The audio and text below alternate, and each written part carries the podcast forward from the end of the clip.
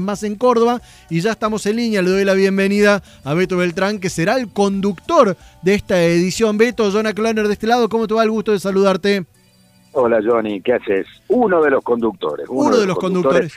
¿Cómo es la edición? imagínate que va de, de 9 horas a 2 de la mañana, así que mucho laburo, mucho está ahí para presentarlo. El museo está encerrado, obviamente, ¿no? Por todos los protocolos, por la pandemia.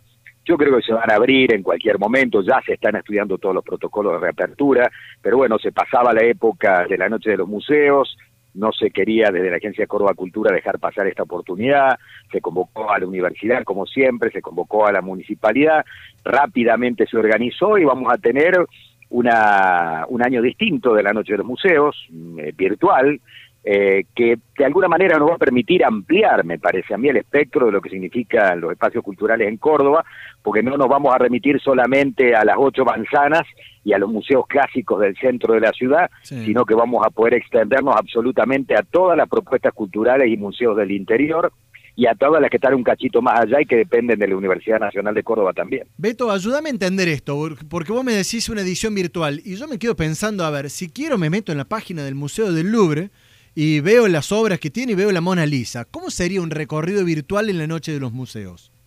No, lo que pasa es que no es un recorrido virtual, es una noche virtual de la noche de los museos donde va a haber muchísima sorpresa, va a haber misterio, va a haber actuaciones, va a haber destacados directores de museos actuando, va a haber absolutamente todo. Va a ser una noche cargada de sorpresa. Vos sabés que la noche de los museos en Córdoba tiene su característica, es una reunión familiar.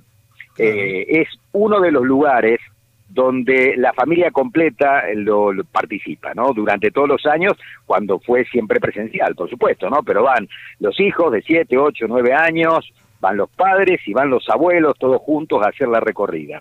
En este caso la recorrida va a ser distinta, claramente, nos vamos a meter en muchísimos espacios culturales y nos vamos a meter con historias también de esos espacios culturales y de esos museos.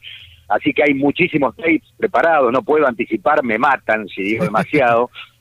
Pero eh, hay más de 125 tapes ya armados para disfrutar durante cinco horas.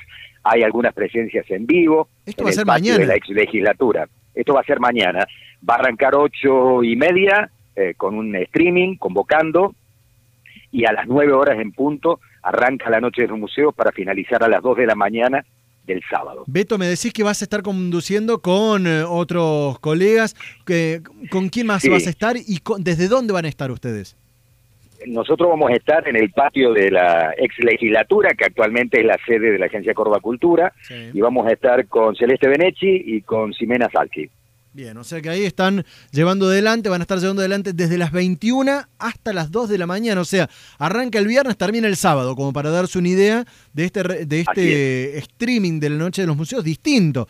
Y, esperando con la expectativa de que se prendan los cordobeses. ¿Y se puede sumar gente que esté fuera de Córdoba, me imagino?